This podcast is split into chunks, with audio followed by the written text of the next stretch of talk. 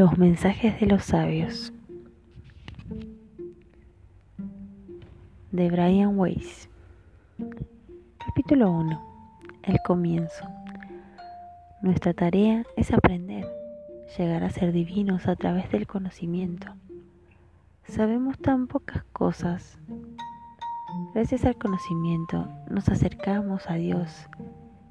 Y entonces podemos descansar Después volvemos para enseñar y ayudar a los demás. Considero necesarias unas palabras de presentación para quienes me lean por primera vez. He recorrido un largo camino desde el día en que, médico de formación clásica, catedrático de psiquiatría y escéptico, empedernido, me di cuenta que la vida humana es algo más maravilloso y más profunda de lo que me había hecho creer incluso mi rigurosa formación médica.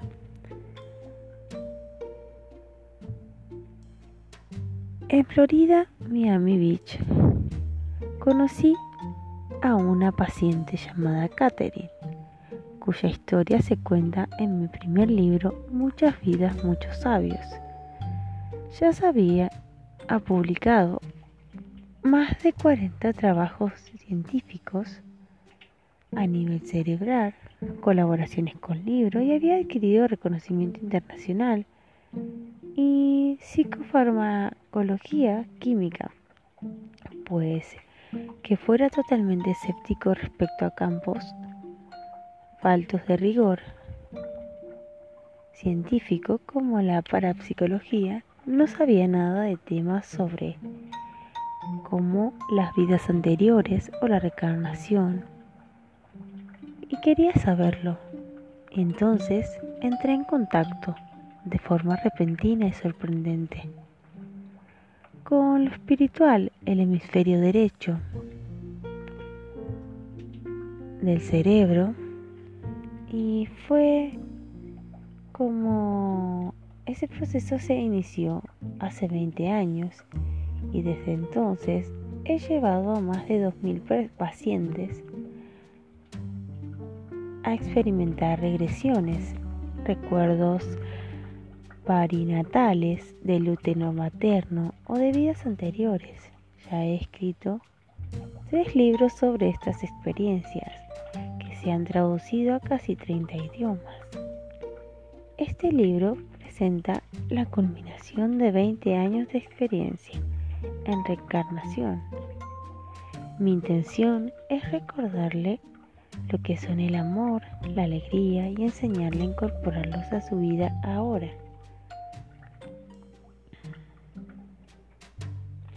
Un rasgo sorprendente e importante de las regresiones de Catherine era canalizar o transmitir, estando profundamente hipnotizada, información detallada y precisa procedente de fuentes de conocimiento superiores. Ese material ha servido de inspiración para muchos, miles de personas de todo el planeta y ha transformado sus vidas.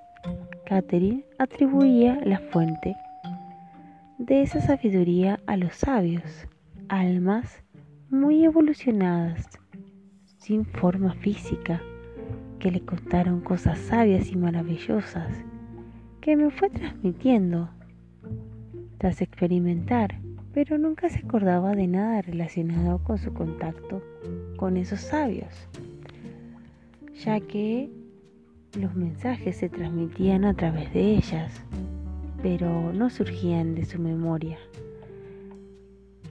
Cuando me escriben cartas o cuando hablo en público, la gente suele bombardearme con preguntas para saber si hay más mensajes de los sabios. ¿Se ha enterado de algo más? ¿Qué cosas nuevas ha descubierto? ¿Sigue en contacto con ellos? La respuesta es afirmativa y está en este libro a través de otros pacientes de mis viajes, de mi propia meditación, he descubierto muchas cosas. También ha quedado claro que tenemos que comprender con mayor profundidad lo que ya se nos ha transmitido.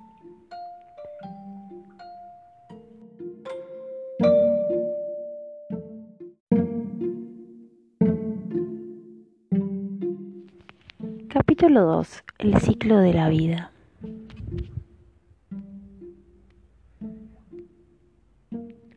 Cuando estamos aquí, pasamos por muchas etapas. Nos despojamos de un cuerpo de recién nacido, pasamos al de un niño, del niño al de un adulto y del de un adulto al de anciano. ¿Por qué no dar un paso más? Y desprendernos del cuerpo de adulto para pasar a un plano espiritual. Eso es precisamente lo que hacemos. y desprendemos del cuerpo, nunca dejamos de crecer. Y cuando llegamos al plano espiritual, seguimos creciendo aún más. Pasamos por varias etapas de desarrollo. Cuando llegamos, estamos quemados. Tenemos que pasar por una etapa de renovación, una de aprendizaje y una de decisión. Decidimos mientras estamos aquí. Lo que perdura eternamente es el alma y el espíritu. El cuerpo no es más que un vehículo que utilizamos la vida es crecimiento y aprendizaje, un crecimiento continuo. Nuestras vidas no son el resultado de actos y acontecimientos aleatorios.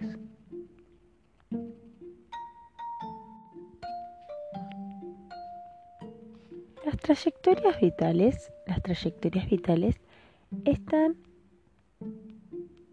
previstas detenidamente para mejorar el aprendizaje y la evolución. Elegimos a nuestros padres, que suelen ser almas con las que hemos interactuado en vidas anteriores. Aprendemos de niños, de adolescentes y de adultos y evolucionamos espiritualmente a medida que nuestros cuerpos cambian. Cuando el alma abandona el cuerpo, en el momento de la muerte física, seguimos el aprendizaje en planos superiores, que en realidad son niveles superiores de conciencia. Repasamos la vida que acabamos de abandonar. Aprendemos las, las lecciones y preparamos para la próxima existencia el aprendizaje, el cual no termina con la muerte del cuerpo. Existen muchos niveles de conciencia que visitamos cuando el alma abandona el cuerpo físico. Uno importante es la etapa de aprendizaje en la que repasamos nuestras vidas, volvemos a experimentar cada encuentro, cada relación, sentimos las emociones de la gente a la que hemos ayudado o hemos hecho daño volvemos a experimentar cada cosa amado o de hecho odiado, afectado positivo o negativamente. Sentimos sus emociones muy profundamente dentro del corazón, pues se trata de un recurso de aprendizaje con mucha fuerza, una especie de reacción de respuesta instantánea o, intensa con el comportamiento que tuvimos cuando estábamos en la Tierra. En un cuerpo físico aprendemos a través de las relaciones y por eso es importante comprender cómo hemos afectado a los demás. El concepto de la reencarnación explica y aclara relaciones de la vida actual. A menudo resulta que los hechos del pasado lejano siguen influyendo en las relaciones de la vida actual. A menudo resulta que fundamentales la comprensión son potentes fuerzas reparadoras que pueden servir para arreglar la relación presente, la conciencia principalmente. He decidido hacer este libro y poner un ejemplo de una hipnosis, como si estuviera en el presente. Fue en un estudio de televisión. Era un día caluroso y húmedo de finales de mayo en Nueva York. La intensa luz y el calor y los potentes focos instalados para las cámaras aún hacían más bochornoso el ambiente. Andrea, la periodista, no había llegado todavía, a pesar de que les había pedido un lugar tranquilo y relajado. Los productores habían elegido un piso del centro en lugar de instalaciones en una sala silenciosa en un estudio de brisa, pero también penetraba en el salón, ya de por sí atestado una cacofonía de ruidos del tráfico y otros estruendos del exterior. En esas condiciones, por fin llegó Andrea. No parecía que la molestara ni el calor ni las sirenas procedentes al parecer.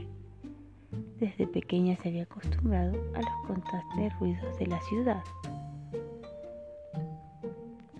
He concluido aquí la introducción, la inducción hipnótica en su integridad, aunque algunas partes son repetitivas para ilustrar esta técnica y demostrarte que en la hipnosis y en la regresión no hay ni magia ni artimañas. La repetición es deliberada, ya que ayuda a profundizar el estado que experimenta el sujeto. El diálogo apenas se ha tocado, pues quiero que usted experimente toda la sección exactamente cómo se desarrolló. Los micrófonos estaban conectados y había tres cámaras listas para grabar la sesión. Andrea, vestida con una blusa color burdeos y pantalones oscuros, se acomodó en un viejo sofá. Iniciamos el proceso de inducción hipnótica. A pesar de las molestias, Andrea enseguida estuvo en un estado de trance profundo. Luego me contó que los dolores menstruales habían desaparecido completamente. Al principio no hizo más que escuchar mientras yo indicándole lentamente cómo alcanzar el estado hipnótico profundo. Voy a contarle lo que vamos a hacer. Lentamente empecé. El objetivo es que estés muy cómoda y vas a conseguirlo con los ojos cerrados. Lo único que tienes que hacer es seguir las instrucciones. ¿Está claro? Andrea asintió. Empezaba a relajarse. Muy bien. Hay sistemas más rápidos, pero quiero que también experimentes el procedimiento de relajación. Dejas que los ojos se te vayan cerrando poco a poco. Y manténlos cerrados durante toda la sesión. Concéntrate primero en la respiración, que sea lenta y graduada. Es un sistema muy antiguo de interiorización. Hay quien lo llama la respiración yoga. La respiración es muy importante. Imagínate y hoy no dudes cuando tengas que utilizar la imaginación que al expirar expulsas de verdad la tensión y el estrés del cuerpo y al inspirar recoges la hermosa energía que te rodea. Expiras estrés y tensión e inspiras una hermosa energía. Esto te ayudará a profundizar más con cada respiración y podrás concentrarte en mi voz y dejar que también ella te lleve a un lugar más profundo y que los ruidos de fondo y las demás distracciones sirvan para hacer aún más profundo tu nivel. No van a interferir. Hoy vas a poder llegar a un nivel lo bastante profundo como para tener experiencias maravillosas. Me detuve un instante y dejé que respirara cada vez más profundamente. Ya hemos dicho que es muy sano para el cuerpo y para la mente poder relajarse, desprenderse de la tensión y del estrés, dejar que el cuerpo sencillamente se afloje. Muy bien, ahora la respiración es muy, muy cómoda. Expiras estrés e inspiras una hermosa energía. Mientras relajas tus músculos, se te va muy bien porque estás muy en contacto con tu cuerpo, algo de lo que algunas personas carecen totalmente. Ponte todo lo cómoda que puedas, muévete siempre que quieras, si te notas alguna parte del cuerpo incómoda, muévela hasta que esté lo más cómoda posible. Relaja los músculos de la cara y de la mandíbula. Siente cómo se relajan totalmente. Deshazte de toda tensión y la rigidez de todos esos músculos.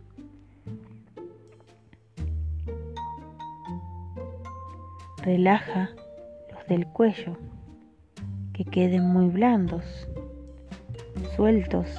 Hay mucha gente con problemas en el cuello y dolores de cabeza porque pone demasiada tensión en el cuello y ni siquiera se da cuenta. Siente cómo se relaja. Cabeza, totalmente el cuello y los músculos de los brazos ya los tienes muy relajados, que solo te aguanten el sofá y los cojines. Bien, ponte muy cómoda. Su respiración iba volviéndose más lenta y profunda.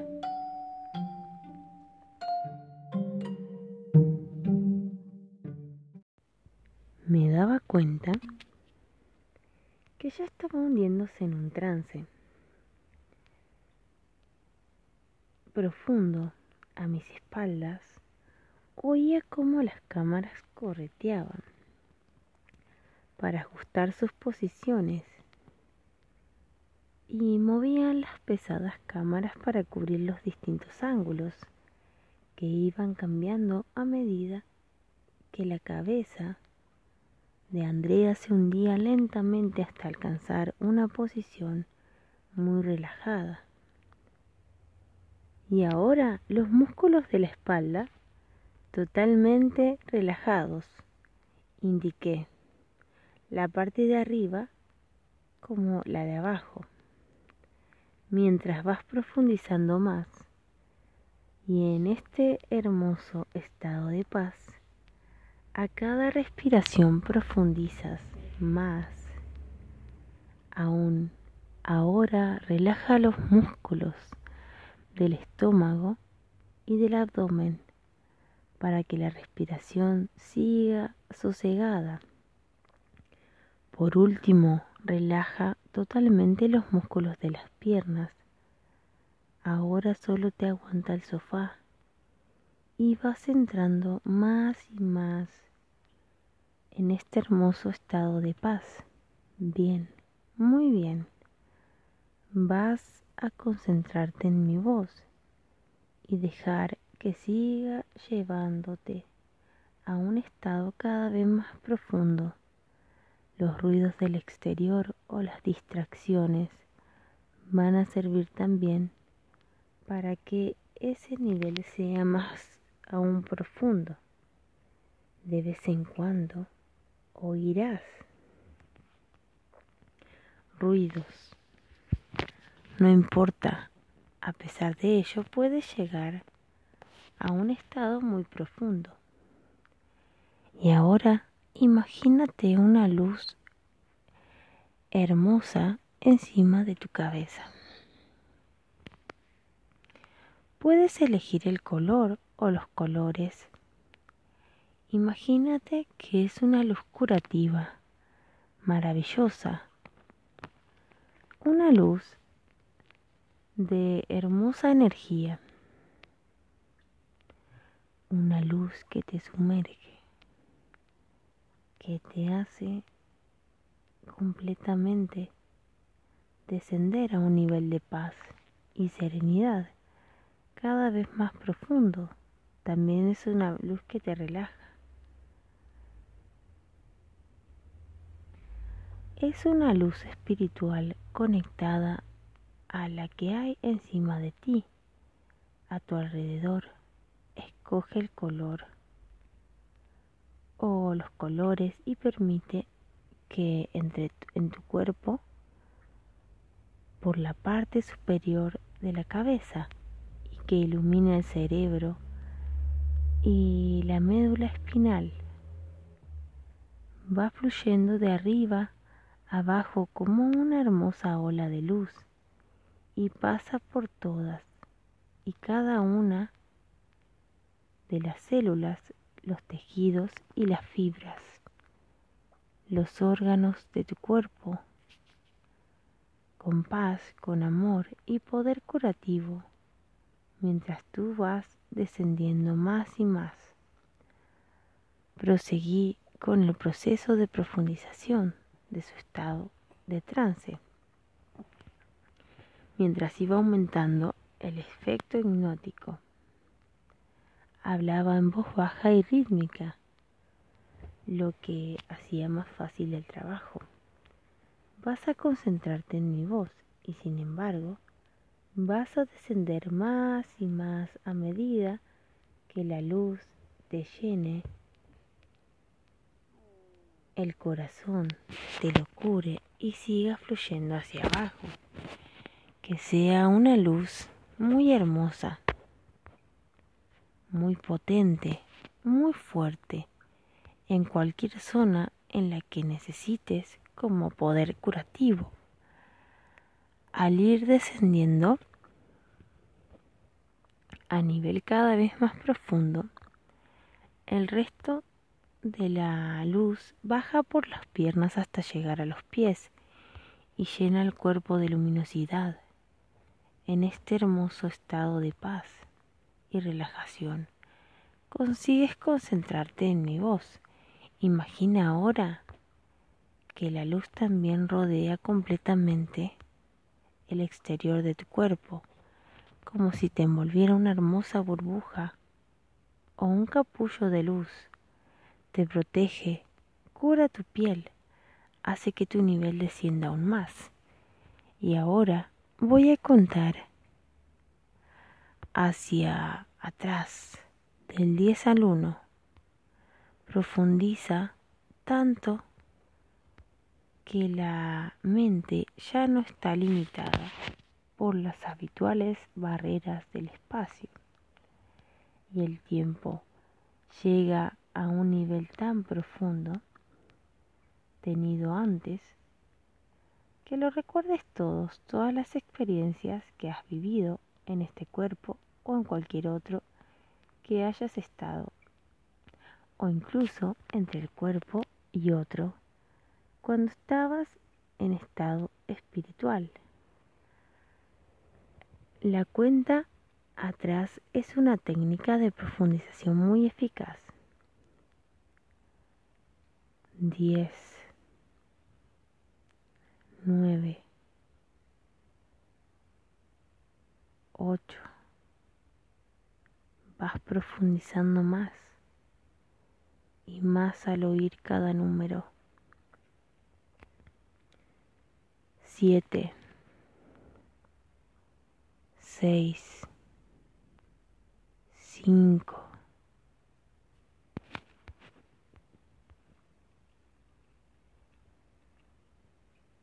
Estás en un nivel profundo, tranquilo. 4, 3. Un nivel hermoso de, serenidad y paz. 2. Ahora todo el nerviosismo sale completamente de tu cuerpo. 1. Muy bien. En este, en este hermoso estado de paz, imagínate que estás bajando por una escalera muy bonita. Bajas, bajas, desciendes más y más, bajas y bajas. A cada paso el nivel es más profundo. Al llegar al pie de la escalera, te encuentras ante ti con un jardín muy bonito, un jardín de paz y seguridad, de serenidad y amor, un jardín maravilloso. Entra en ese jardín y busca un sitio para descansar. Tu cuerpo, aún lleno de luz y rodeado de luz, sigue curándose, relajándose, recuperándose, rejuveneciendo los niveles más profundos de tu mente pueden abrirse y lo recuerdas todo. Para demostrártelo podemos empezar a retroceder en el tiempo. Pero primero un poco y luego cada vez un poco más. La cabeza de Andrea iba inclinándose hacia adelante y la batalla se acercaba peligrosamente al diminuto micrófono de solapa que le habían sujetado precariamente a la blusa.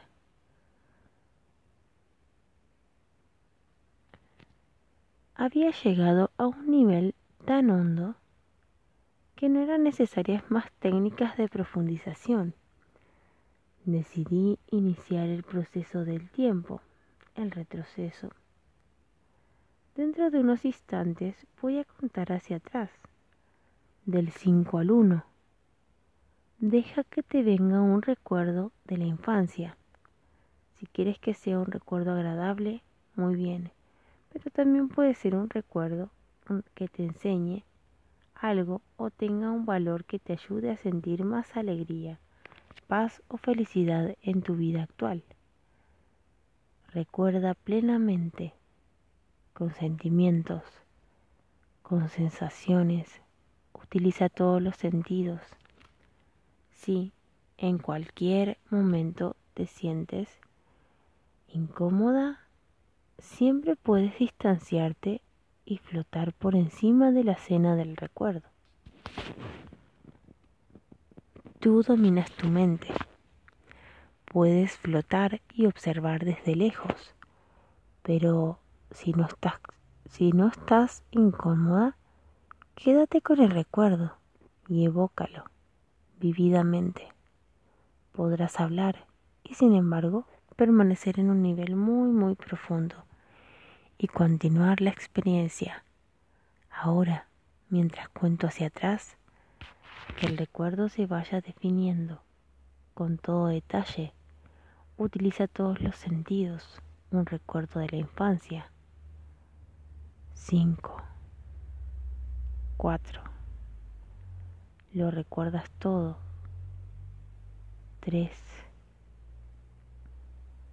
Se va definiendo.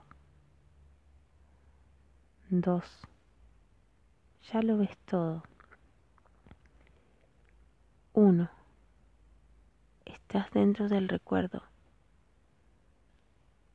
Durante unos instantes vuelve a experimentarlo.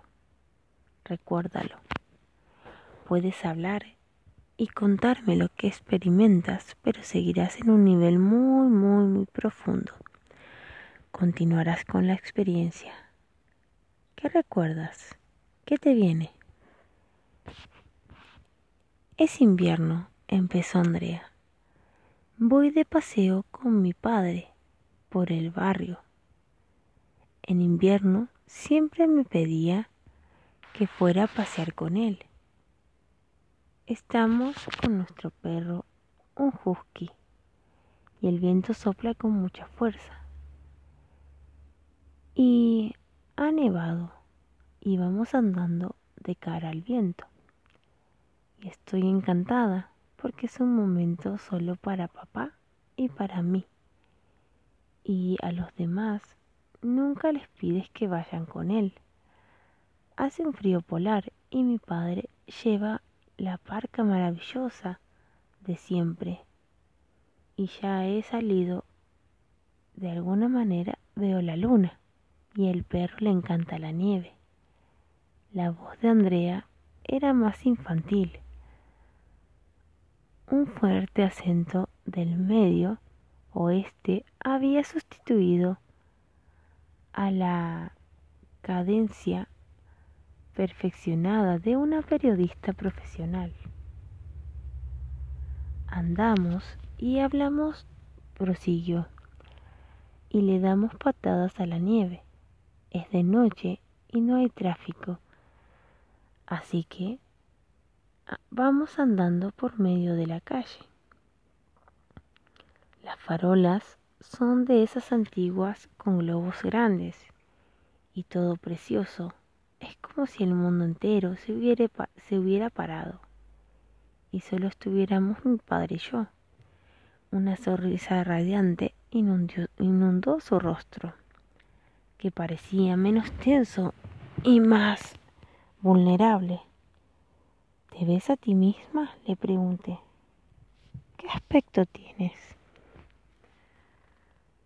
Llevo un peinado horrible, replicó. Parecía sorprendida. ¿Cuántos años tiene? Pregunté, para anclada a la escena. Ocho. ¿Y qué llevas puesto? Claro. No veo de qué color es, contestó vacilante. No lo sé. Llevo una bufanda, mitones y botas pero tengo los pies fríos. ¿Y cómo es el abrigo de tu padre? Es una parca roja con el forro de lana blanca. La compró en Chicago y en invierno siempre la lleva. Tiene la capucha con piel alrededor. Es como la que lleva mi padre siempre. Parece que es un momento de mucha felicidad para ti. Estás con tu padre y con tu perro. Todo está muy tranquilo. Me di cuenta que tenía lágrimas en los ojos. ¿Hay tristeza en este recuerdo? Andrea negó con la cabeza. Solo felicidad. Sonrió. Me entran ganas de volver a ser niña, dijo en voz baja. Pues ahora mismo puedes le expliqué. Solo tienes que sentirlo. Es vivido. Puedes estar allí mismo, en la nieve. Si quieres, incluso puedes oír cómo cruje y ver cómo tu perro juega con ella, cómo disfruta. Puedes sentirlo sin estar incómoda.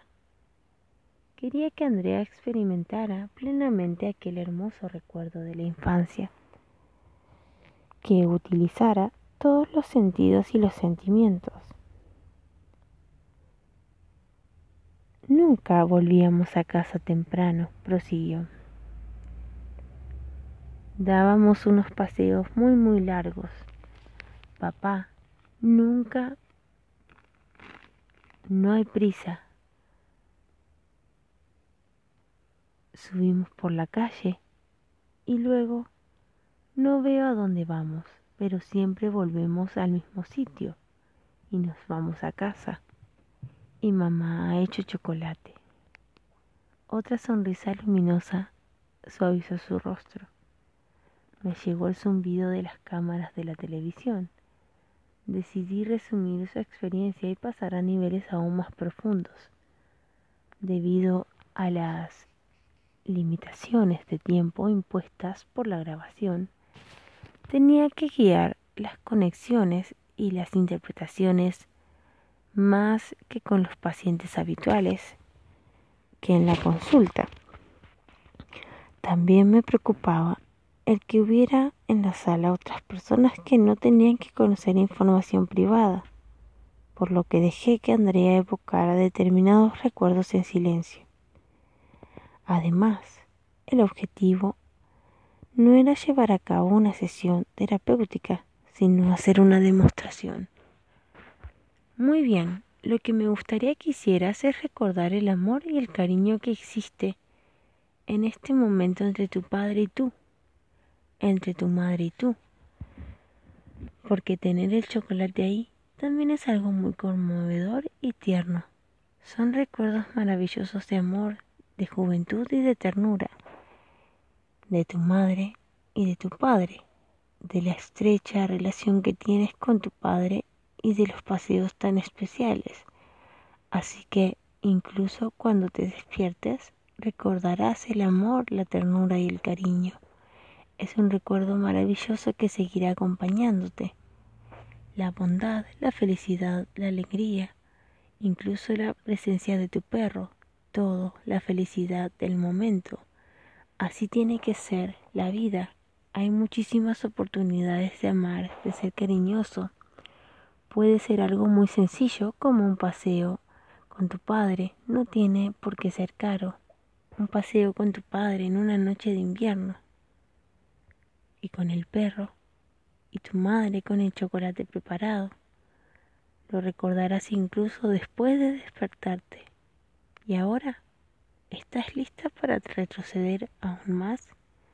Sí, respondió sin vacilar. Andrea había probado la dulzura y la intensidad de esos recuerdos y quería más.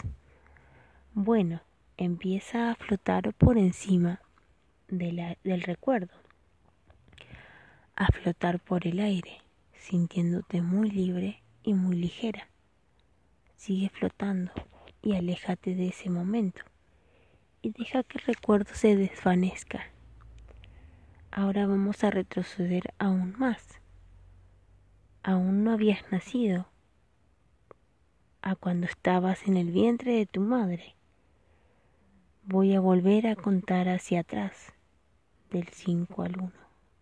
No te preocupes.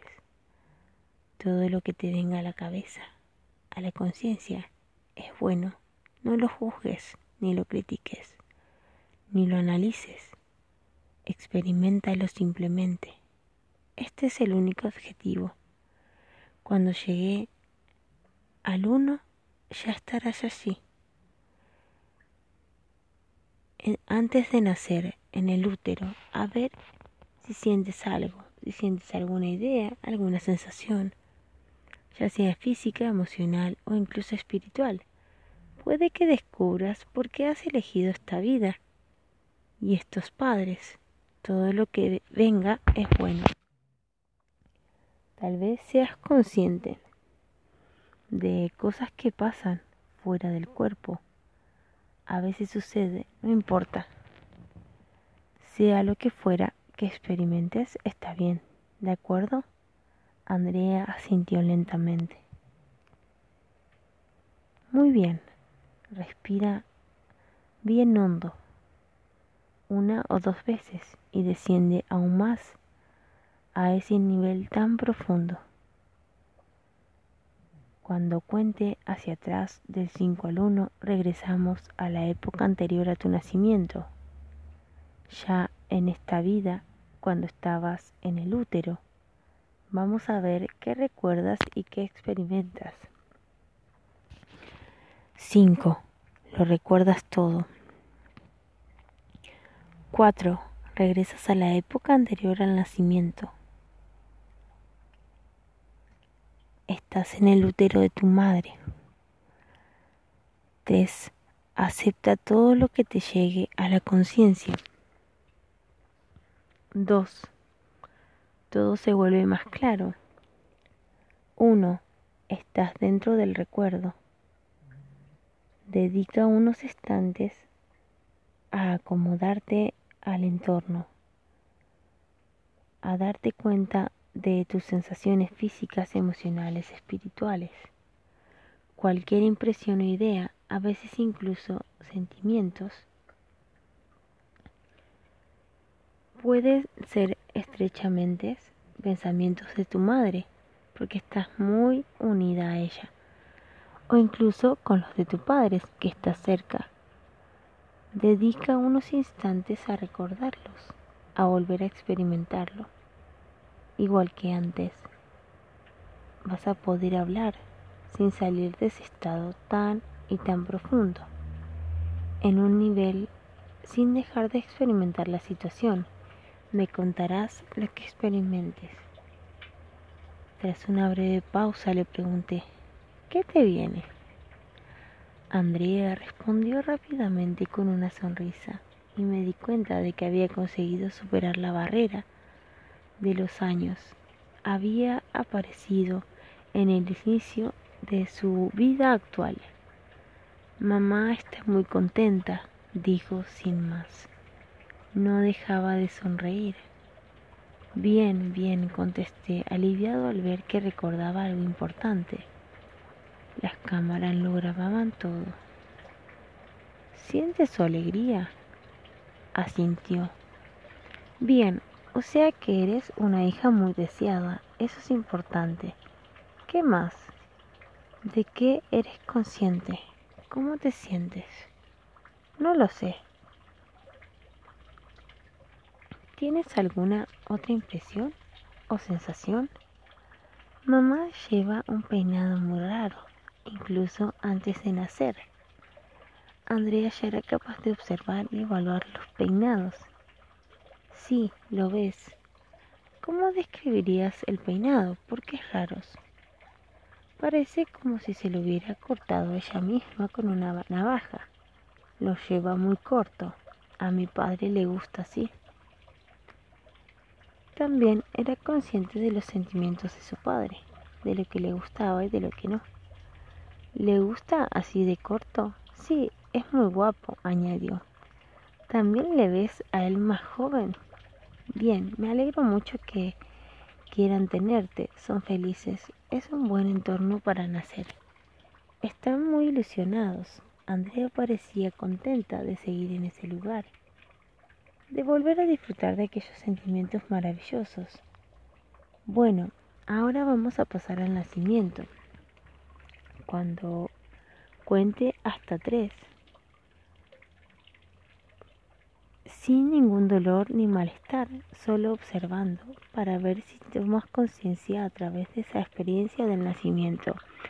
Al llegar a tres, pero sin que sufras ningún dolor ni malestar. Uno, dos, tres, experimentalo.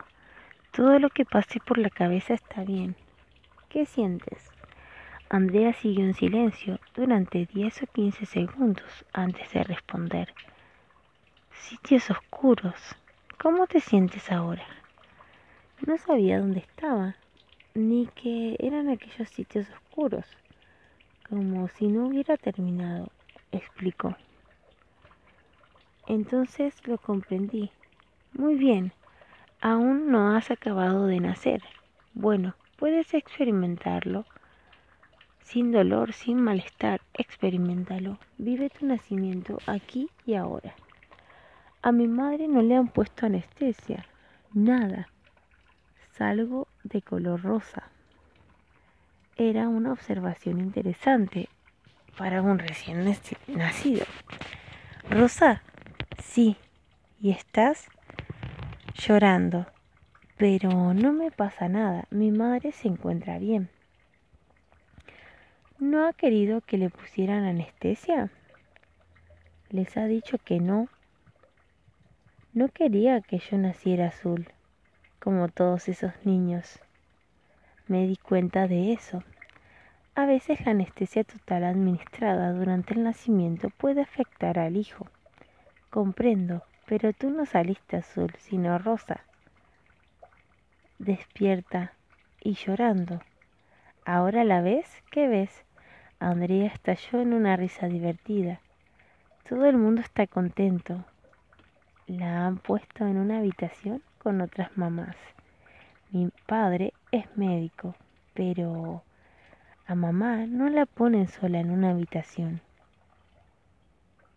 Esto último lo comentó con ironía.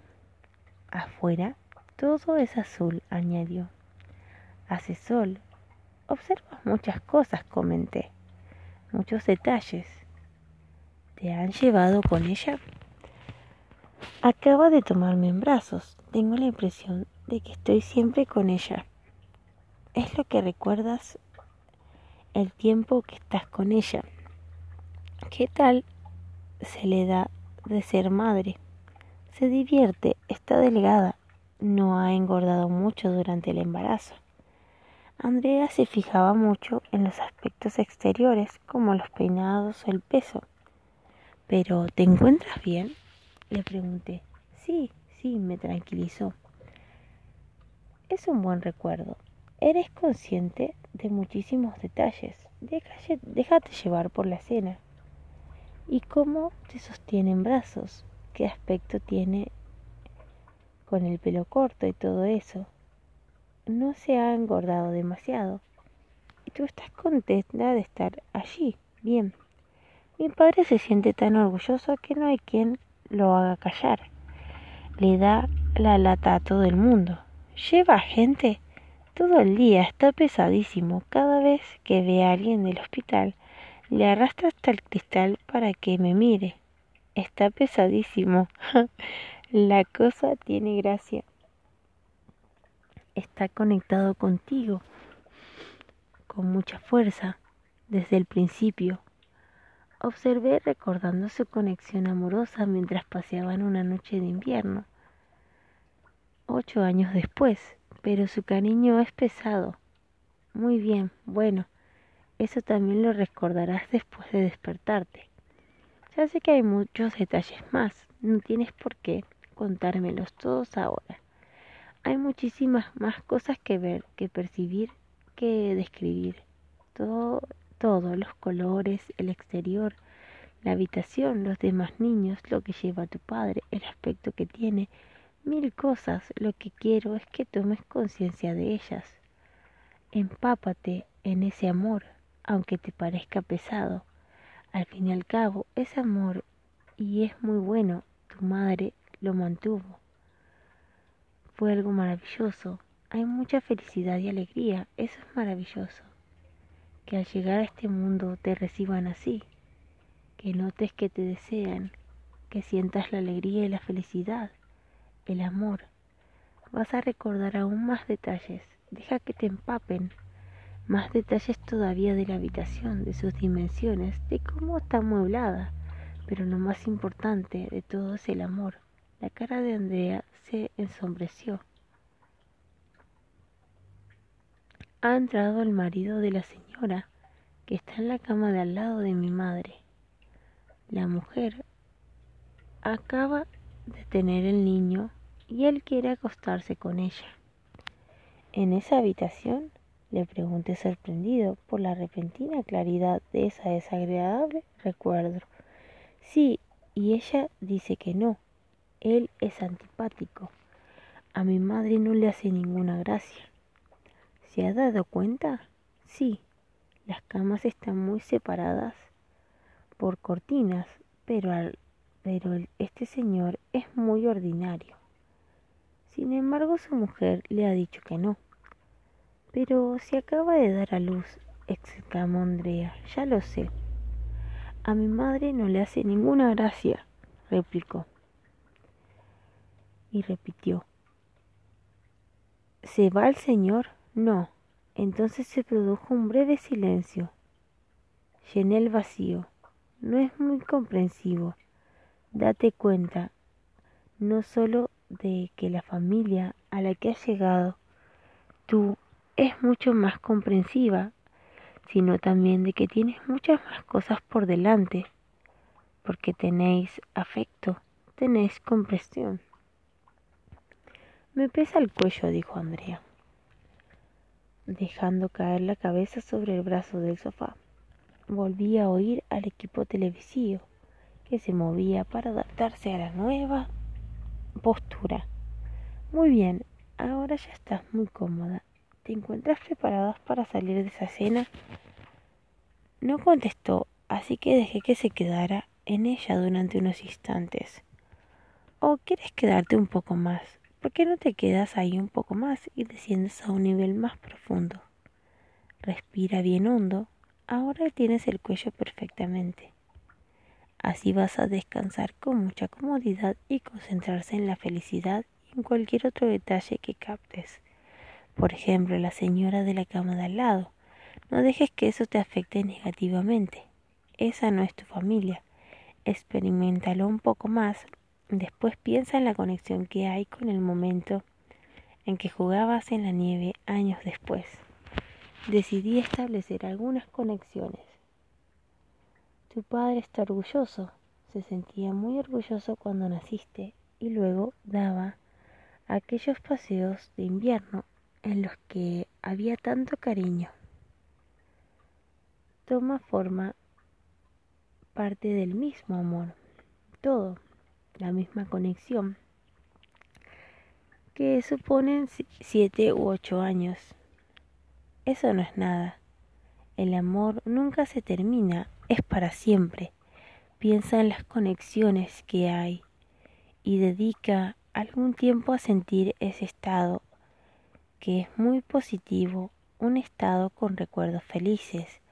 Hazte con ese amor que ya existía antes de que nacieras porque ya eras consciente, incluso antes de nacer, del amor que había, que la felicidad de tu madre, de la de tu padre, ves todas las conexiones a lo largo de tu vida. Tú también contribuyes a ese amor. No solo lo recibes y has podido devolvérselo a los demás, a los que has querido. Andrea volvía a sonreír y va recibiendo esas ideas. Así que no solo ha sido cuestión de suerte, te lo has ganado, te lo mereces. Y no hay nada más importante que el amor. Ahora ya estamos preparados para retroceder aún más, ¿te parece? Asintió. Muy bien, flota sobre esa escena.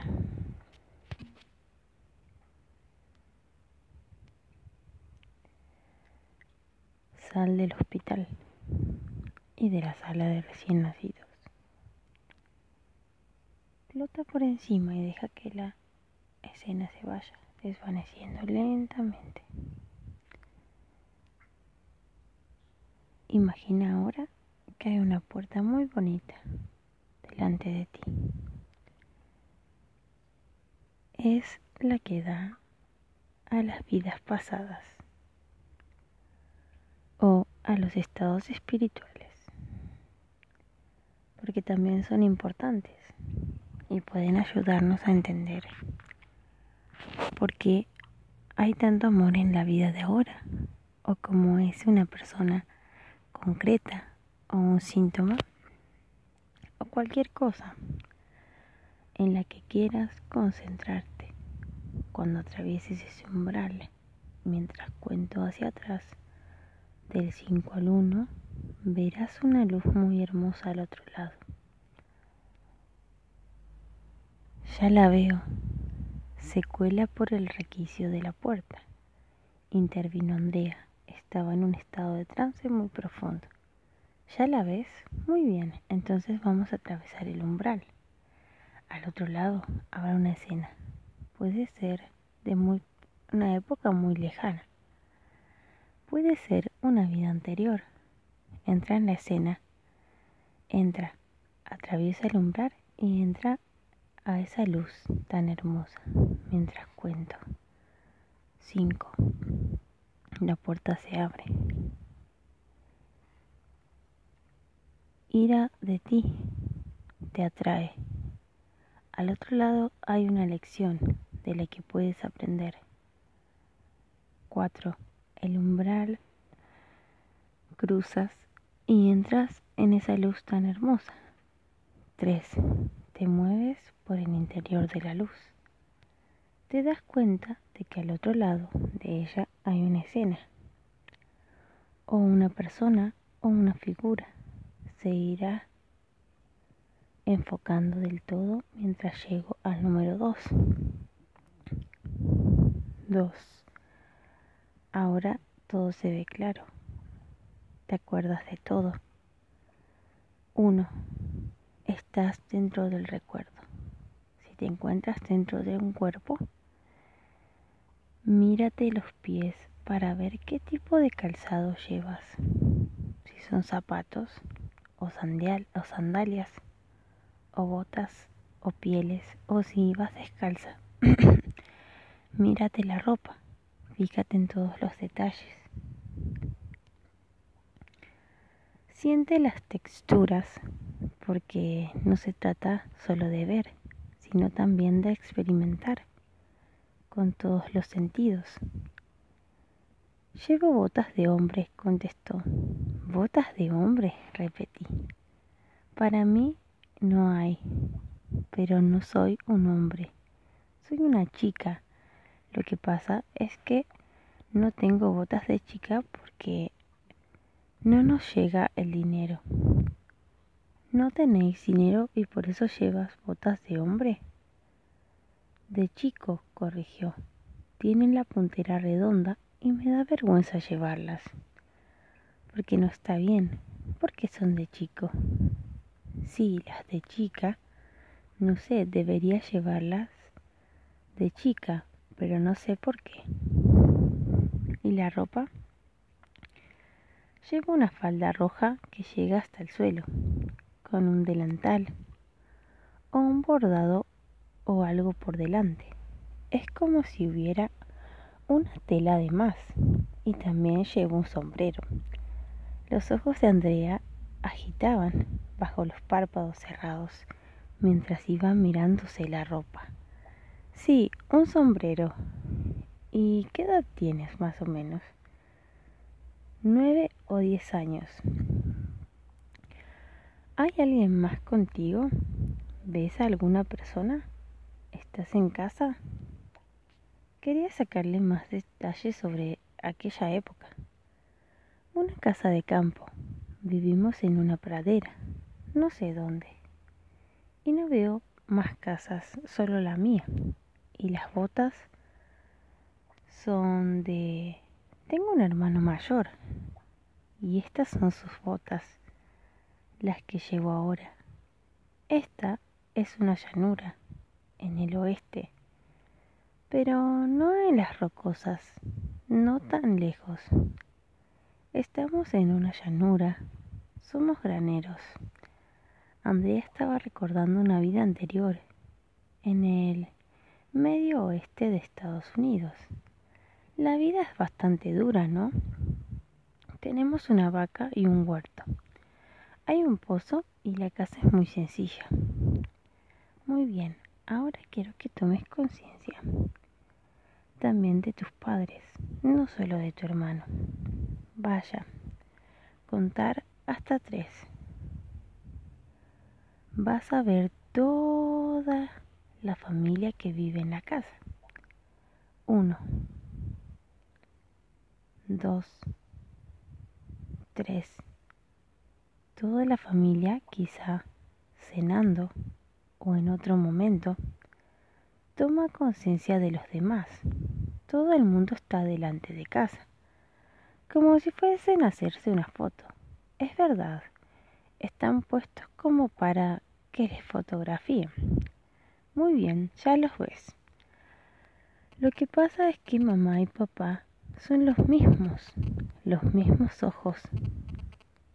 Normalmente nos reencarnamos en distintas relaciones, pero en aquella vida en la llanura, al parecer, los padres de Andrea eran los mismos que en su vida actual.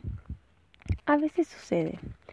Volvemos una y otra vez con las personas que queremos sucede a menudo, ¿ves a tu hermano? Solo tengo un hermano y es más pequeño, pero creo que no lo conozco.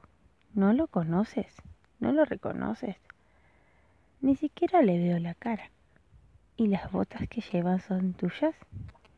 Estaba confundido porque creía que había dicho que las botas eran de su hermano mayor. No, había otro hermano, pero no está aquí. Son suyas.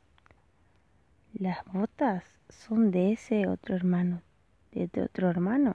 Pregunté para aclarar la situación. Las botas son suyas, me las dio ese hermano, pero ahora no está. ¿Le ha pasado algo? pregunté. Tenía la impresión de que algún problema había en el ambiente. Me parece que sí. Nadie dice nada. Decidí ahondar más en el asunto. Vamos a ver qué le pasó. Voy a tocarle la frente y a contar hacia, hacia atrás del 3 al 1 para que descubra qué le pasó a su hermano mayor. 3, 2, 1. Ya te acuerdas. El golpecito en la frente ayuda a hacer aún más profundo el nivel hipnótico y ayuda a mejorar la definición de los recuerdos. Le pegaron un tiro, recordó de repente. ¿Un tiro? ¡Qué pena me da! Empezó a sollozar y la emoción de la tragedia sacudió todo su cuerpo. Ya lo sé, tranquila. ¿Fue un accidente? Creo que no. Creo que no fue un accidente, dijo, controlando los sollozos. No, y le echas de menos. Mi hermano pequeño no se acuerda de él. Dejó de llorar al recordar ese detalle. Sucedió hace mucho tiempo, cuando era un recién nacido cuando tu hermano pequeño era un recién nacido. Muy bien, pero tú eras mayor. Tú te acuerdas. Vamos a retroceder antes de que le pegaran el tiro para verte y encontrarle. ¿Te acuerdas? No pasa nada. Fue hace mucho tiempo. Al contar hasta tres regresarás antes de que muriera y te acordarás de él. Vamos retrocediendo en el tiempo. Uno antes de que muriera. 2. Tu hermano mayor. 3. Antes de que muriera. Ya, ¿te acuerdas? Dios mío, es John. Es mi hermano John. Andrea se había dado cuenta de que su hermano mayor, de aquella vida anterior, había vuelto a esta como su hermano John. Seguía estando muy triste pero me di cuenta de que empezaba a consolarse. Ahora que ya lo sabes, te das cuenta que no pasa nada, porque ha vuelto como John, ya no tienes que estar triste. Ves las conexiones y comprendes que está bien, encuentra bien, pero entonces le echaste mucho de menos y eso explica tu relación con John. En realidad no sabía nada de su relación, de Andrea y John, pero al ver lo fuerte que era su reacción emocional ante la muerte en la vida que había compartido en el pasado, supuse que patrones y efectos persistentes habían resurgido en la relación que mantenían en su vida actual.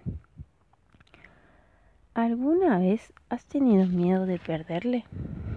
De pequeño estuvo enfermo. ¿Qué pasó? Fue prematuro. ¿Nació antes que tú? No, después. Después, Andrea parecía a punto de ponerse a llorar otra vez. Bueno, no pasa nada. Ahora vas a darte cuenta de muchas cosas, de tu relación con John, de la vida. ¿Qué experimentas ahora? ¿De qué te acuerdas? Sigo estando triste. Decidí que avanzara aquella vida. Vamos a ir hacia adelante en la vida de esa niña. Vamos a avanzar. Ha pasado mucho tiempo desde que murió su hermano.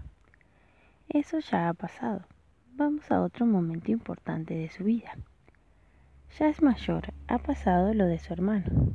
Su rostro se eliminó casi al instante. Ahora sé disparar, anunció con orgullo. El estado de ánimo de Andrea había cambiado por completo. ¿Ahora sabes disparar? repetí. Se me da muy bien, se me da muy bien practicar el tiro. Gano a todos los chicos. Y ahora llevo otros zapatos. Ahora ya son tuyos.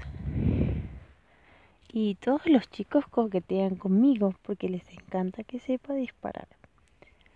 ¿Ya no estáis tan aislados? Quise saber. No, hay más casas. No muchas, pero hay un camino y gente se va y viene. Soy mayor, me lo paso bien. Estos recuerdos son más felices, el coqueteo, lo bien que se te da disparar. Quería que se detuviera en aquella escena y en su ambiente de felicidad. Me toman el pelo, pero me admiran, añadió. ¿Te ves? ¿Ves qué aspecto tienes? seguro que eres muy guapa. Si todos coquetean tanto contigo. Tengo el pelo castaño y rizado. Me llega un poco por debajo de los hombros. Llevo un lazo azul claro en el pelo y una falda con dibujos de flores. La blusa es blanca o rosa claro. Es una blusa corriente, nada del otro mundo. No sé, como mi hermano no estaba aprendí a quería, me sentía presionada, como presionada, para ser como los chicos, para sustituirle, en cierto modo. Solo quiero ser capaz de cuidar de mí misma, puntualizó Andrea. Sí, y lo haces muy bien. Has aprendido a disparar a utilizar una pistola tan bien como los chicos, o quizás incluso mejor. ¿Y qué hay de lo del coqueteo? ¿Hay alguien que te... Todos son bastante asquerosos, me cortó. Muy bien, ahora vamos a avanzar en el tiempo. Otra vez. Voy a contar hasta tres. Pasa al siguiente hecho importante de, tu vida o de su vida. El siguiente hecho importante. Uno, dos, tres. Estás dentro del recuerdo. Ha pasado unos años. ¿Qué sucede? Ya no vive en esa casa. Estoy mirándola.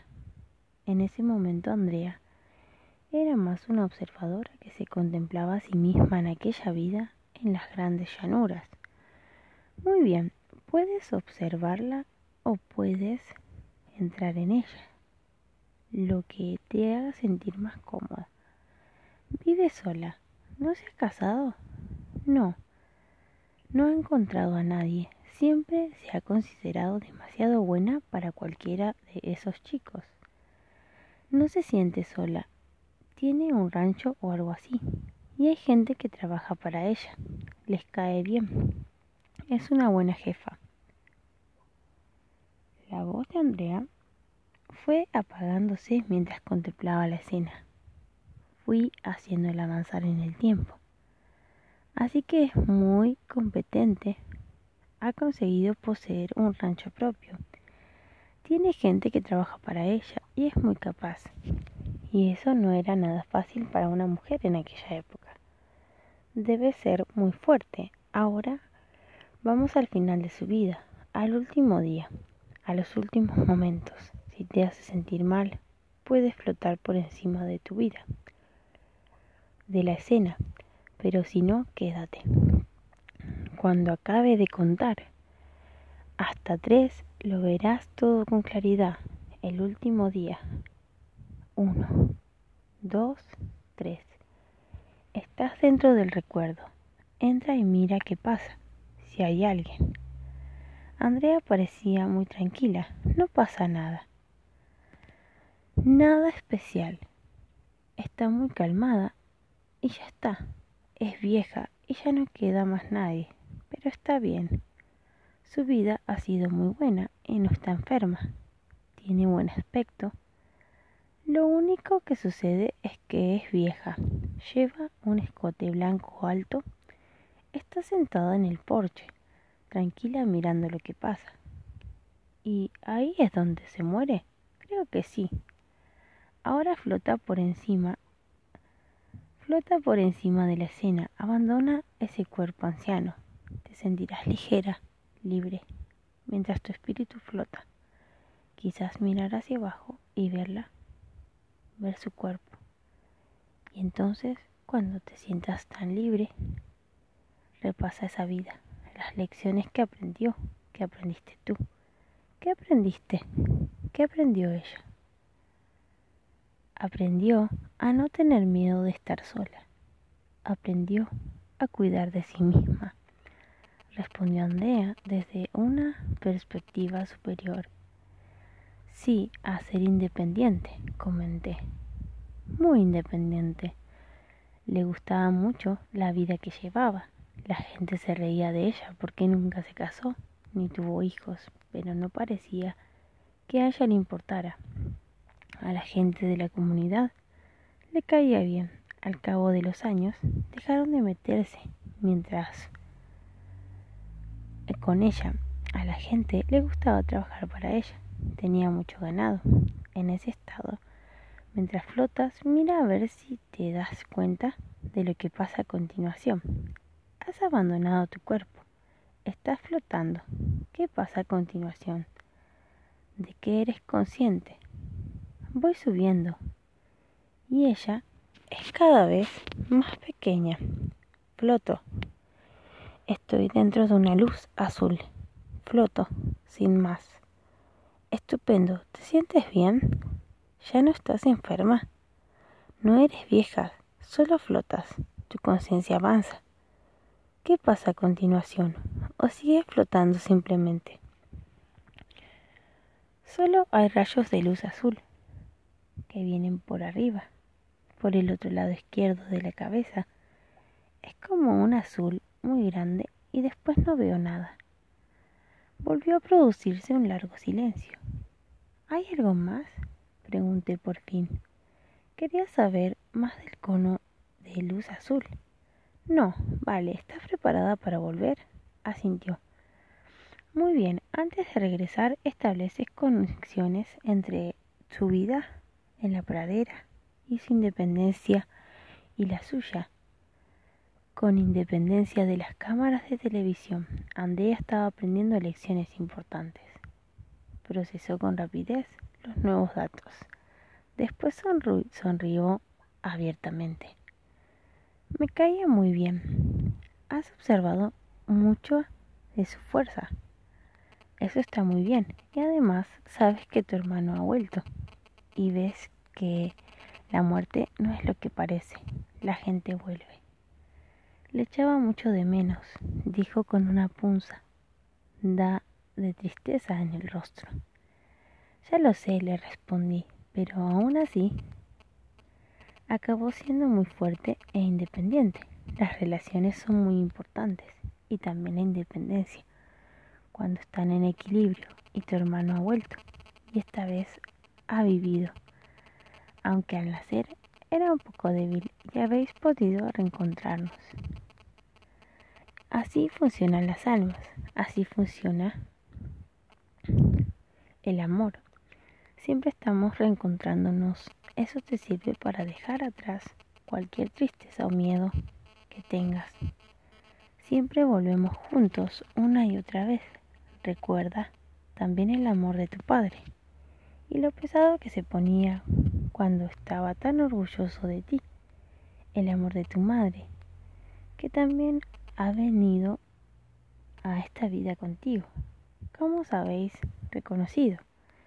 Ellos también estaban en la, pradera, en la pradera, la felicidad en la nieve, con tu perro, tu padre y su parca, todo ese amor que has conservado en esta vida, en la que has conseguido mantener relaciones y ser independiente y fuerte y amar.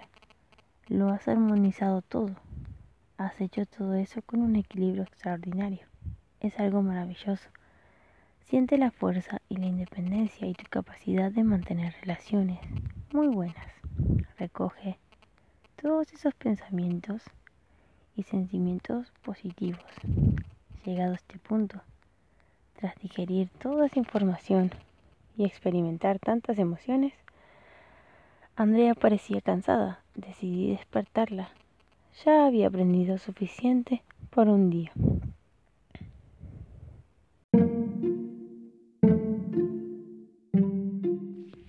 Capítulo 3. El regreso.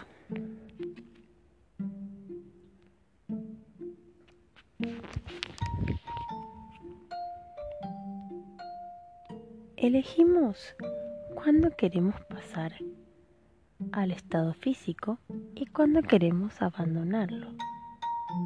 Sabemos cuándo hemos conseguido aquello por lo que nos enviaron aquí abajo.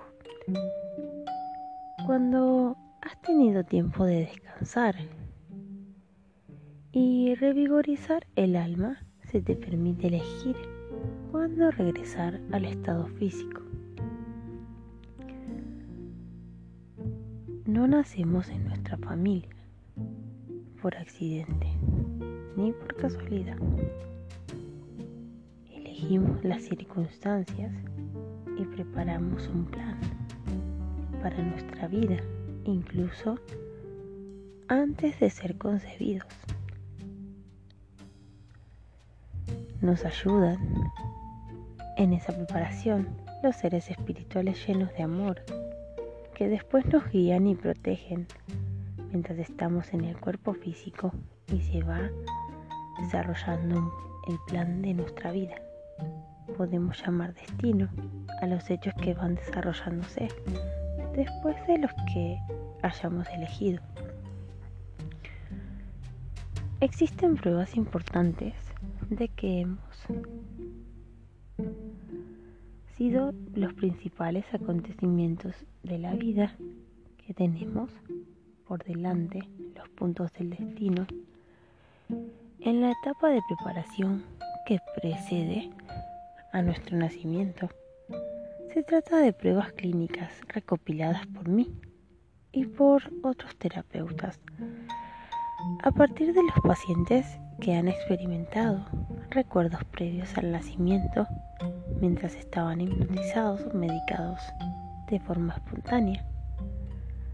Ya está programado quiénes serán las personas más importantes que conoceremos cuales los reencuentros con almas gemelas y compañeros del alma, incluso lugares en los que sucederán esos hechos, algunos casos de déjà vu, esa sensación de haber estado antes en ese sitio o de haber vivido un momento pueden explicarse como un vago recuerdo de esa anticipación, de la vida que se está cristalizando en la vida física que vivimos.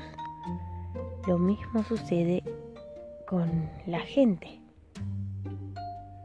Las personas adoptadas suelen preguntarse si el plan de su vida se ha vuelto alterado de algún modo. La respuesta es negativa. Los padres adoptivos se eligen lo mismo que los naturales. Todo tiene su razón y el curso del destino no existen casualidades. Aunque todos los seres humanos tenemos un plan vital, también tenemos libre albedrío, lo mismo que nuestros padres y todas las personas con las que nos relacionamos.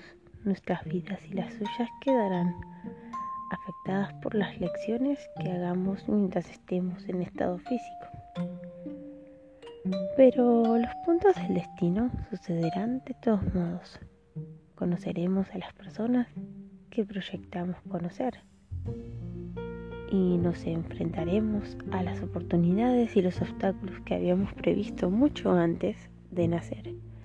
Sin embargo, la forma de nuestro libre albedrío el destino y el libre albedrío consisten y coexisten e interactúan constantemente. Son cosas complementarias, no contradictorias. Las pruebas procedentes de pacientes a los que he sometido a regresiones coinciden en que el alma parece reservarse un cuerpo concreto, aproximadamente en el momento de la concepción. No puede ocuparlo otra alma. Sin embargo, la unión del cuerpo y el alma no se completa hasta el momento del nacimiento. Antes de eso, el alma de ser un donato puede estar tanto dentro como fuera del cuerpo. Y a menudo es consciente de las experiencias que suceden al otro lado. También puede percatarse de hechos que ocurren fuera de su cuerpo incluso de la madre. El alma no puede dañarse jamás. Ni los abortos espontáneos ni los provocados pueden hacerle daño. Cuando un embarazo no termina bien, no es infrecuente que la misma alma ocupe el cuerpo de un hijo posterior de los mismos padres. Al término de una conferencia sobre fenómenos paranormales que pronuncié, un estudiante de posgrado de psicología me contó un sueño que había tenido cuando su mujer estaba embarazada de cuatro meses. Por aquel entonces aún no habían tenido el sexo de la criatura. Una noche se le apareció su hija, aún por nacer, un sueño muy real, y le anunció su nombre, le relató su vida, inmediatamente anterior y le contó por qué había elegido ser hija de aquella pareja joven, cuáles eran sus objetivos y sus planes kármicos. El problema es que el hombre se despertó con aquel sueño fascinante grabado firmemente en la cabeza. Miró a su mujer y le dijo, acabo de tener un sueño increíble. Yo también, le interrumpió ella. He soñado que se me aparecía nuestra hija, el mismo nombre, la misma vida anterior, los mismos planes, los mismos detalles. Habían tenido el mismo sueño, se quedaron impresionados. El hecho de que tanto la madre como el padre hubieran recibido el mismo mensaje durante sueños simultáneos daba validez a la información y les convencía aún más. Cinco meses más tarde tuvieron una hija preciosa, Marie, una mujer de origen italiano, de algo menos de 70 años, quedó asombrada por la intensidad y más tarde al comprobar los hechos por la exactitud del recuerdo que tuvo de un incidente acontecido un mes antes de su nacimiento, cuando aún estaba en el vientre de su madre. No la habían hipnotizado antes ni la había hecho ni regresiones y le costaba aceptar sus experiencias, que fueran hechos reales, aunque los detalles y la claridad parecían asombrosos. Es cierto, no me lo creo, empezó, cuando usted me dijo que estaba en el vientre de mi madre. Es que me vi dentro de él y a ella sentada en una mesa. Mari pasó a describir el piso de su madre en el Bronx con todo lujo de detalles, en especial la cocina, donde estaban su madre y su tía bebiendo un té, comiendo galletas al estilo italiano que su tía solía preparar durante las vacaciones navideñas. Mari también sorprendió de que el abeto ya estuviera decorado pues todavía quedaban 15 días para la Navidad.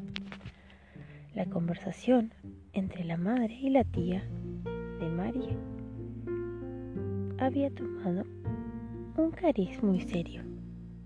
La vi sentada allí con mi tía, bebiendo una taza de té, prosiguió. y claro, yo estaba en su vientre, le dijo a mi tía. Me voy a morir y no voy a poder educar a mi hija. Incrédula, Mari exploró el recuerdo, describió detenidamente sus pensamientos mientras observaba y escuchaba desde el útero de su madre. Y entonces me dije, esto es muy extraño. Mi madre murió, eso es cierto. Esto pasó una semana o dos antes de Navidad y mi mamá murió el 14 de enero de una neumonía. Se detuvo, levantó la vista y prosiguió con emoción. Qué ganas tengo de volver a casa a llamar a mi tía y preguntarle si de verdad mamá se sentó allí y le contó todo eso. Seguro que se acuerda y que se cree que estoy chalada, pero yo les he visto conversar a las dos y son cosas que no sabía. Ni Mari había estado nunca en el antiguo piso de su madre después de nacer, ni su tía había contado aquella conversación. Era de esperar, sin embargo, su tía recordara exactamente lo que había hablado. Según Mari, aquella anciana de 80 años estaba totalmente lúcida. Al cabo de dos horas, Mari me llamó. Había hablado con su tía, que se lo había confirmado todo. Le he llamado y le he dicho, tía Mari, soy Coqui. Me ha contestado. ¿Y ahora quién demonios se ha muerto? Le he contado que nadie, que estaba a hablar deprisa y que quería que me escuchara bien. Le he dicho que quería saber si había estado sentada a la mesa con mi madre con un plato de galletas delante de Abeto ya adornado. Su tía había interrumpido. ¿Qué demonios te lo ha contado? Ahora no voy a contártelo todo, pero quiero que me digas qué pasó aquel día. Fui a verla, empezó la tía Mari, con un plato de galletas recién hechas. Las había hecho para ella. Eran las que más le gustaban. Mientras se las comía, se pasaba la mano por la barriga y decía, esto es para la galletita que llevo dentro. Ahora me llaman Cookie, explicó Mari. Todo el mundo me llama Cookie porque me encantan las galletas. Según su tía, la madre se había comido dos galletas y se había quedado mirando el abeto. Aún quedaban 15 días para Navidad, explicó Mari. Había adornado el árbol pronto, porque creía que ellos iban a nacer en Navidad. La madre de Mari Sentada a la mesa, le había dicho a su hermana, Mari, no voy a vivir mucho tiempo y no veré nunca a esa criatura, la conoceré y sé que será una niña. Quiero que la llaméis Rosemary, si no sobrevivo, aunque sé que la conoceré, estoy segura, pero también estoy segura de que me voy a morir. Eso es absurdo, había exclamado la tía Mari. Pero su hermana reclamó y remachó sus palabras. Mira Beto, pon un rebalo debajo para mí cada año, aunque no esté aquí. Hasta aquel momento del embarazo había disfrutado de una salud excelente. No había razón física que justificara aquella sombría premonición. ¿Y quién le iba a decir? prosiguió la tía. Tu madre solo estaba un poco resfriada, nada más. El día de Navidad amaneció con neumonía. El parte tuvo complicaciones. Tu madre murió de neumonía y tú naciste. Y sobreviviste. Todo es absolutamente cierto, replicó Mari, mientras su tía seguía preguntándole, ¿quién demonios te lo ha contado? Supongo que mientras está en su vientre. Veía y oía lo que pasaba. Ahora estoy convencida, respondió Mari. Los recuerdos de su tía habían confirmado y enriquecido su propia experiencia emocional vivida. Mari aún formuló a su tía otras preguntas que le sirvieron para eliminar más incógnitas descubrió que la cocina y el piso de su madre eran exactamente como los había visto. Fascinantes recuerdos de la infancia.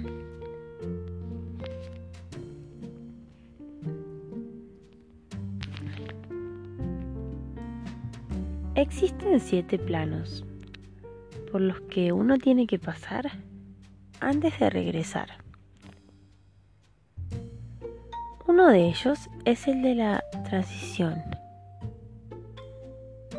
En él se espera, en ese plano se decide qué vas a llevarte a la próxima vida. Nacemos con un recuerdo considerable de nuestro verdadero hogar el otro lado, esa hermosa dimensión que acabamos de abandonar para entrar una vez más en un cuerpo físico, nacemos con una tremenda capacidad de recibir y dar amor, de experimentar la más pura felicidad, de vivir el momento presente plenamente. Cuando somos bebés no nos preocupamos por el pasado o por el futuro, sentimos y vivimos espontánea y completamente el momento que es como deberíamos experimentar la otra dimensión física. La arremetida contra la mente empieza cuando somos muy pequeños. Se nos alecciona con valores y opiniones paternales, sociales, culturales y religiosos que oprimen nuestro conocimiento innato. Si no resistimos a esta cometida se nos amenaza con el miedo, la culpa, el ridículo, la crítica y la humillación. También pueden acecharnos el ostracismo, la retirada del amor o los abusos físicos o emocionales. Nuestros padres, nuestros profesores, nuestra sociedad y nuestra cultura pueden enseñarnos falsedades peligrosas y a menudo lo hacen. Nuestro mundo es una clara prueba de ello, pues se encamina a trompicones e imprudentemente hacia una destrucción irreversible. Si se lo permitimos, los niños pueden enseñarnos la salida. Hay una historia muy conocida de una madre que entra en una habitación de su hijo recién nacido y se encuentra a su otro hijo, un niño de cuatro años, asomado a la cuna. Tienes que contarme cómo es el cielo y cómo es Dios, le implora al niño a su hermanito. Estoy empezando a olvidarme. Tenemos mucho que aprender de nuestros hijos antes de que lleguen a olvidarse. En esta otra vida y en todas las que hemos vivido. También nosotros hemos sido niños. Hemos recordado y hemos olvidado. Y para salvarnos y salvar nuestro mundo tenemos que recordar. Tenemos que superar con valor el lavado de cerebro que tanto dolor y tanta desesperación nos ha producido. Tenemos que reclamar nuestra capacidad de amar y de sentir alegría. Tenemos que volver a ser completamente humanos, como cuando éramos jóvenes. La madre de un muchacho, que ahora tiene 20 años, me contó un extraño comportamiento de su hijo cuando solo tenía 3. La perra de la familia acababa de morir. La madre dejó a su hijo con el animal para ir a otra habitación, a llamar por el teléfono y decidir qué se hacía con el cadáver. Al volver, la esperaba una escena impresionante. Entré y vi a la perra completamente cubierta con tiritas y mantequilla. La había untado totalmente con mantequilla, toda la cabeza y la cola. Luego había vendado todo el cuerpo, el cadáver de la perra con todo aquello. Dios mío, ¿qué estás haciendo? Me me respondió. Mami, hago lo que para que se deslice más deprisa hasta el cielo. pensé que lo había visto en Barrio Sésamo, algunos años después, antes de haber oído de la reencarnación. Se lo conté a una amiga que me dijo con toda naturalidad mientras se tomaba una taza de té. Bueno, es que debió ser egipcio en otra vida. Esto es lo que le hacían a los perros cuando morían. En otra vida fue egipcio y enterró a su perro envuelto en aceite y vendajes. Al día siguiente, la amiga le llevó un libro en el que aparecían prácticas funerarias de los antiguos egipcios. Cuando me enseñó el dibujo del libro, que me llegó al día siguiente, me di cuenta que nuestra perra había quedado exactamente igual. Era para asustarse. Le pregunté a mi hijo si recordaba de cuando le había hecho aquello a la perra y me contestó que sí. Y me dijo que en cuanto vio que se había muerto se dio cuenta de que tenía que hacerlo.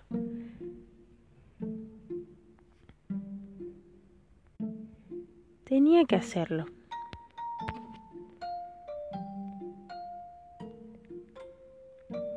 Tenía que ir a encargarse de ella, porque su alma estaba justo encima de su cuerpo.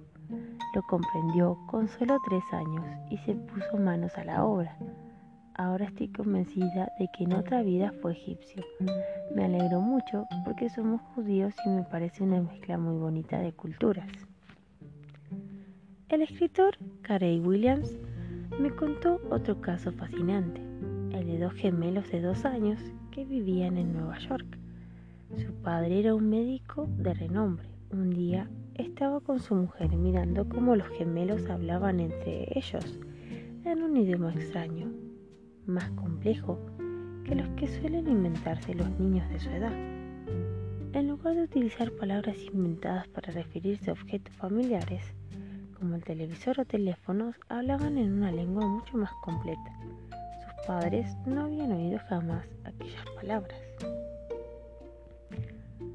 Llevaron a los niños a un departamento de lingüística de la Universidad de Colombia, donde un profesor descubrió que aquel lenguaje infantil era arameo. Se trata del idioma prácticamente extinguido que actualmente solo se habla la zona remota de Siria.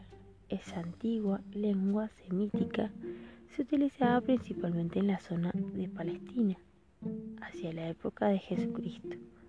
No se puede aprender ese idioma antiguo viendo la televisión por cable, ni siquiera en Nueva York. En cambio, sí puede extraerse ese conocimiento de los bancos de memoria de vidas anteriores. A los niños se les da especialmente bien.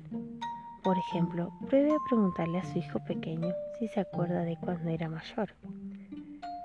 Escuche atentamente la respuesta, porque puede ser algo más que el producto de una fértil imaginación. Es posible que la criatura llegue a contar detalles de una vida interior.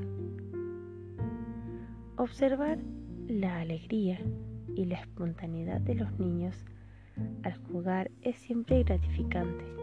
Muchos de nosotros nos hemos olvidado de cómo disfrutar de los simples placeres de la vida. Nos preocupan demasiado ideas como el éxito, el fracaso y la impresión que producimos en los demás o lo que depara el futuro. No hemos, nos hemos olvidado de cómo jugar y divertirnos y nuestros hijos pueden recordárnoslos. Nos evocan los valores que teníamos de pequeños. Estas cosas que tenían también son muy importantes en la vida. La alegría, la diversión, la inconsciencia del presente la confianza y el valor de las buenas relaciones. Nuestros hijos tienen mucho que enseñarnos. El karma y las lecciones. Tenemos deudas que hay que pagar si no las hemos abonado. Tenemos que llevárnoslas a la vida siguiente para saldarlas. Al pagar las deudas progresamos. Algunas almas lo hacen más deprisa que otras. si algo interrumpe tu capacidad de pagar esa deuda, tienes que regresar al plano del recuerdo y allí esperar hasta que vaya a verte el alma con la que tengas la deuda. Cuando los dos podáis volver a una forma física al mismo tiempo, se os permitirá regresar. Pero el que decide cuándo volver eres tú. Tú decides lo que hay que hacer para pagar esa deuda. Habrá muchas vidas para satisfacer, todos los acuerdos y todas las deudas pendientes. Aún no se me ha comunicado nada sobre muchos de los demás planos, pero este, el relacionado con las deudas que hay que saldar, evoca el concepto del karma. El karma es una oportunidad de aprender, de poner en práctica el amor y el perdón. El karma es también una oportunidad de expiar, de hacer borrón y cuenta nueva, de compensar a aquellas personas con las que hayamos podido molestar o dañar en el pasado. El karma no es solamente un concepto oriental, es una idea universal plasmada en todas las grandes religiones. Véase la responsabilidad por las propias acciones en el apéndice A, valores espirituales compartidos. La Biblia dice, se recoge lo que se siembra. Todo pensamiento y toda acción tienen consecuencias inevitables. Somos responsables de nuestras acciones.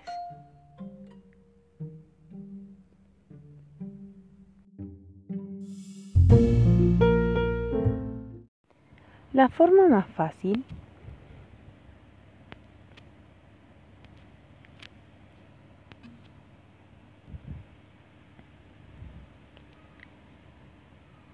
más segura de reencarnarnos en una persona de raza o religión concretas es manifestar prejuicios contra ese grupo.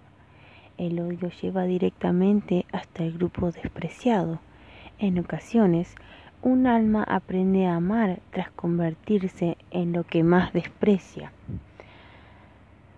Es importante recordar que el karma está relacionado con el aprendizaje, no con el castigo. Nuestros padres y todas las personas con las que nos relacionamos están dotados de libre albedrío. Pueden querernos y ayudarnos u odiarnos y hacernos daño. Su elección no es nuestro karma. Su elección es una manifestación de su libre albedrío. También ellos están aprendiendo. A veces un alma elige una vida que supone un reto especialmente difícil para acelerar su proceso espiritual o como un acto de amor para ayudar, guiar, alimentar a otros, que están pasando también por una vida igualmente difícil. Una vida dura no es un castigo, sino más bien una oportunidad. Cambiamos de raza, de religión, de sexo y ventajas económicas porque tenemos que aprender de todas partes. Lo experimentamos todo. El karma es la justicia definitiva. En nuestro aprendizaje no se pasa nada por alto ni se olvida nada. Sin embargo, la gracia divina puede sustituir al karma. La gracia es la intervención divina, una mano cariñosa que desciende desde los cielos para ayudarnos, para aligerar nuestra carga y nuestro sufrimiento. Una vez hemos aprendido la lección, no hay necesidad de seguir sufriendo, aunque la deuda kármica no se haya pagado en su totalidad Estamos aquí para aprender, no para sufrir.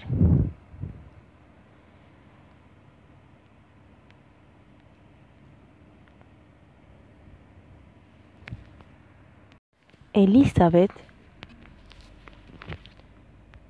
Klubert Kluber Ross, la psiquiatra, escritora de renombre internacional cuyas innovadoras investigaciones sobre la muerte y las experiencias cercanas a la muerte han cambiado nuestra relación con el fin de la vida, me contó la siguiente historia. Elizabeth tiene dos hermanas trillizas y al nacer pesó muy poco. El médico le dijo que su madre, que dos de las niñas como mínimo no sobrevivirían, pero se trataba de una mujer de una fuerza y valor excepcionales, una mujer que lo daba todo y no aceptaba nada a cambio, una mujer orgullosa y muy independiente. Se juró que sus tres hijas sobrevivirían. Se desvivió por ellas durante casi un año y las tuvo siempre con ellas en la cama para que aprovecharan el calor de su cuerpo, como una incubadora de nuestros días. Las tres niñas sobrevivieron y crecieron sanas. Cuando ya estaba enseñando en la Universidad de Chicago, en el departamento de psiquiatría, Elizabeth visitó a su madre en Suiza, donde vivía en la casa familiar. La mujer le hizo una petición poco habitual. Elizabeth, siendo un vegetal, quiero que me des algo para no tener que vivir así, le dijo. No puedo hacerlo, replicó inmediatamente su hija. Sí que puedes, insistió su madre. Tú eres médica. Tú puedes darme algo. No, no puedo. Además, alguien como tú siempre ha estado sana, que va de excursión y sube montañas. Seguro que llega a los noventa y tiene un final así de rápido, añadió, añadió Elizabeth chasqueando los dedos. Se negó a seguir hablando de una posible eutanasia y regresó a Chicago. Aproximadamente un mes después de aquella visita, la madre de Elizabeth sufrió una grave apopleja que le paralizó la mayor parte del cuerpo, aunque su mente quedó relativamente intacta. Aquella mujer orgullosa e independiente tuvo que depender de los demás para sus necesidades más básicas Aprendí a escuchar las premoniciones de los demás, me contó Elizabeth. Su madre murió cuatro años después, sin haber recobrado el funcionamiento de su cuerpo. Elizabeth estaba furiosa con Dios. Al trabajar con niños moribundos y sus extraordinarios dibujos, los horizontes espirituales de Elizabeth se ampliaban a pesar de su rabia. También empezó a meditar. Un día, poco después de la muerte de su madre, Elizabeth se sintió sacudida por la fuerte voz interior, una especie de mensaje que llegó mientras meditaba. ¿Por qué estás, ¿por qué estás enfadada conmigo? le preguntó la voz. Elizabeth replicó mentalmente, por lo mucho que hiciste sufrir a mi madre. Era una persona extraordinaria cariñosa, que nunca aceptó nada para ella y que se lo daba todo a los demás. La hiciste sufrir durante cuatro años y luego se murió. Eso fue un regalo para tu madre, respondió la voz con delicadeza, un regalo de gracia divina. El amor tiene que estar equilibrado. Si nadie recibiera amor, ¿quién podría darlo? Tu madre lo aprendió en un solo cuatro años, en lugar de volver para vivir una o varias veces, gravemente retrasada o con una discapacidad física en las que habría estado obligada a aceptar el amor de los demás, ya lo ha aprendido y ahora puede seguir avanzando.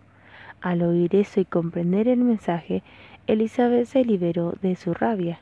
La comprensión, la comprensión puede aliviar inmediatamente los dolores más profundos. Una mujer y su hija adolescente participaron en una regresión en un grupo en uno de mis talleres y ambas las invadió la emoción. Durante una pausa, después del ejercicio en grupo, empezaron a contarse sus recuerdos y reacciones. se sobresaltaron al descubrir que habían compartido una misma vida mucho tiempo atrás, en una época más violenta. Mi hija y yo estamos hoy aquí, contó la madre al grupo, pues la hija seguía demasiado emocionada para hablar, y estoy bastante segura de que hemos recordado un fragmento de una misma vida anterior durante la meditación. Lo que me ha contado es que ha experimentado una y otra vez, o eso le parecía, que un toro la embestía, o un hombre con cuernos de toro. Y ella venía, venía y veía los cuernos, la embestía una y otra vez. La mujer pasó a hablar entonces su propia experiencia simultánea. Cuando me lo ha contado, he oído lo de la embestida del toro y me he desatado, relató. Lo que yo he recordado de mi vida anterior es que era prácticamente un vikingo. Tenía pieles y cosas y uno de esos gorros tan pesados en la cabeza con cuernos y entraba en una cueva o una cabaña y se me acercaba un niño y yo le mataba con una espada. Y he visto mucho miedo y todo eso estaba oscuro. Y mi hija ha dicho que ella también estaba muy asustada y que durante la meditación ha sentido dolor justo donde estaba la herida de la espalda. ¿Está claro? De verdad, Cuesta hablar de esto, más de lo que creía. Tanto la madre como la hija seguían experimentando una profunda reacción emocional ante los recuerdos compartidos de aquella vida. Yo comenté que si lo habían recordado de forma espontánea y simultánea, era una vida que habían compartido, aunque hubieran muerto. Entonces ahora estaban juntas y con buena salud. No había por qué sentir culpa o rabia, solo perdón y amor. Los recuerdos de las vidas que habían compartido demostraban que no existía la muerte, solo la vida.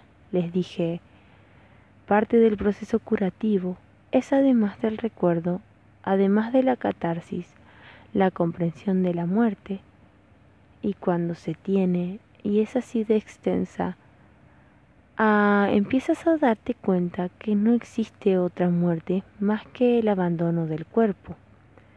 Es como atravesar un umbral, pero se vuelve para poder compensar las cosas, así que no hay que sentirse culpable. La madre me interrumpió. No, no me siento culpable. Una de las cosas que siempre le he dicho a mi hija es que me gustaba su ferocidad, incluso de niña siempre me ha impresionado mucho.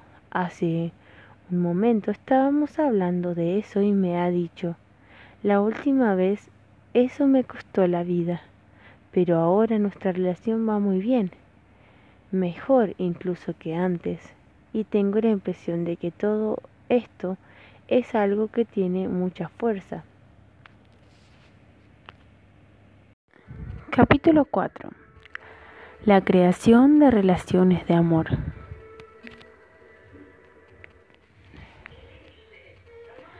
Son niveles de aprendizaje distintos y tenemos que aprender algunos de ellos en carne propia. Tenemos que sentir el dolor. Los espíritus no sienten dolor están en una etapa de renovación. El alma se renueva en estado físico. Cuando entran en, en la carne, dolor pueden sufrir y lo sienten. En forma espiritual no se siente dolor, solo existe felicidad, una sensación de bienestar pero es un periodo de renovación por el que pasamos. En estado espiritual, la relación entre la gente es distinta. En estado físico, pueden experimentarse las relaciones.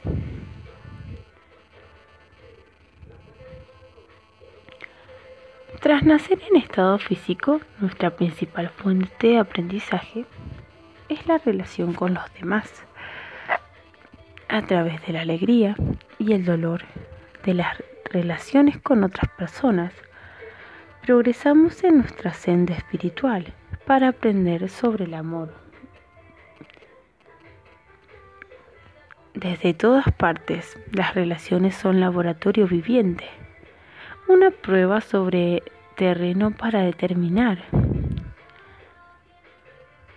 cómo nos va, si hemos aprendido nuestras lecciones para descubrir hasta qué punto reaccionamos y nos acercamos a nuestro plan determinado. En las relaciones se evocan nuestras emociones y reaccionamos. Hemos aprendido a poner la otra mejilla o contraatacarnos con violencias. Tendremos de antemano la mano a los demás con comprensión, amor y compasión. O reaccionamos con miedo, egoísmo o rechazo. Tú piénsalo. Sin, sin las relaciones no lo sabríamos. No podríamos evaluar nuestro progreso. Son oportunidades maravillosas para aprender, aunque difíciles. Estamos aquí en estado físico para aprender y crecer.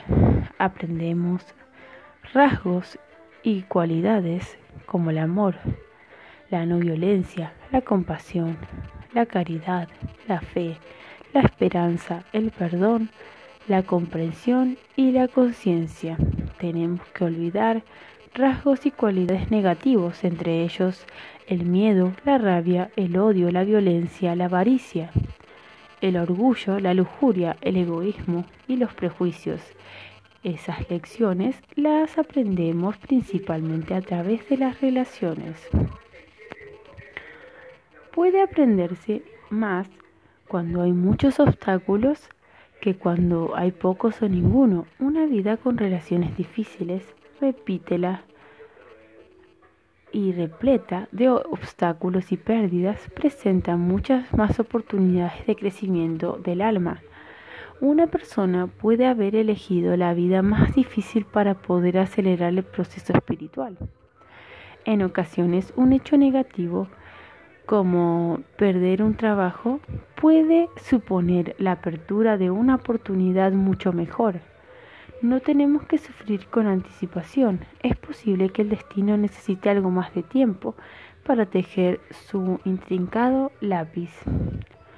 Además del dolor de las dificultades, también hay amor, alegría y éxtasis en este mundo. Estamos aquí para vivir en comunidad, para aprender sobre el amor, al estar entre otros seres humanos que siguen una energía y la misma senda que aprenden las lecciones, el amor no es un proceso intelectual, sino una energía bastante dinámica que fluye por nuestro interior en todo momento. Seamos o no conscientes de ello. Tenemos que aprender a recibir amor, además de darlo, solo en la comunidad, solo en las relaciones, Solo en el servicio a los demás podemos aprender realmente la energía del amor, que todo lo abarca. A lo largo de muchos años he tratado innumerables parejas y familias que tenían problemas de relación. A algunos les induje a regresiones y a menudo descubrimos las causas arraigadas en vidas anteriores de los conflictos de sus existencias actuales. Otros necesitan aprender a comunicarse mejor y otros a comprenderse mutuamente a niveles más profundos. Algunos tenían que revisar sus valores y prioridades y algunos necesitaban una o dos técnicas que le ayudaran a salir de una rutina sofocante, a ponerse en marcha y empezar a cambiar el tipo de intervención que necesitaban nos queda claro en el pasado. Un poco de tiempo. Experimentaban un crecimiento y sus relaciones se enriquecían cuando intentaban mejorar sinceramente. Muchas sugerencias y de las técnicas que utilizo con mis pacientes se basan en una comprensión más profunda, más espiritual de nuestras vidas y nuestros destinos que la de las pautas de la psicoterapia tradicional. He llegado a la conclusión de que nuestros corazones y nuestras almas ansían la psicoterapia espiritual y responden a ella mucho más que ante propuestas puramente intelectuales o mecánicas. Las relaciones son el terreno en el que germina nuestro conocimiento mientras estamos en un cuerpo físico, por lo que les ofrezco algunas ideas, sugerencias y técnicas para que les ayuden en sus relaciones, en especial si tienen alguna dificultad en un aspecto de su vida. Muchas de estas ideas las tuve mientras meditaba en las colinas que dominan la ciudad colombiana de Medellín.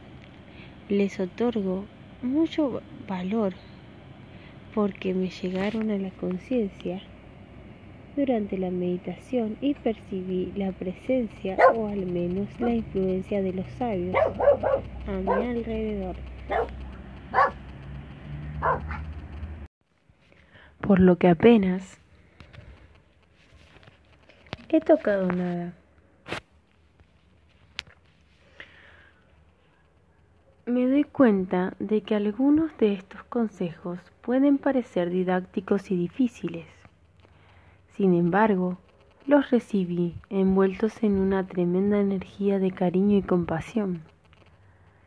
En realidad, los mensajes y la información están repletos de amor y de poder curativo. La experiencia en la aplicación de estos principios con los pacientes que necesitaban mejorar sus relaciones me indica que estas técnicas funcionan de verdad, hacen maravillas. Le presento las siguientes ideas en forma breve y cristalizada. No es conveniente que solo las lea por encima. Les recomiendo que se tome el tiempo necesario para pensar en las sugerencias que, que le conciernan o que tengan algún tipo de eco en su interior para meditarlas. También puede anotar sus reflexiones sobre esas ideas en su diario. No hay ninguna prisa. No hay que seguir ningún calendario. No hay ninguna evaluación. Y desde luego no hay ninguna competencia entre su pareja y usted. Y al decir pareja me refiero a su compañero o compañera sentimental, a su padre, a su madre, a un hijo, a un amigo o a cualquier persona con la que tenga una relación. Espero que le ayuden a amar con más libertad y sin miedo. He complementado algunas de las técnicas con las sugerencias del libro Nunca te dejaré de Hugh y Gail Prater.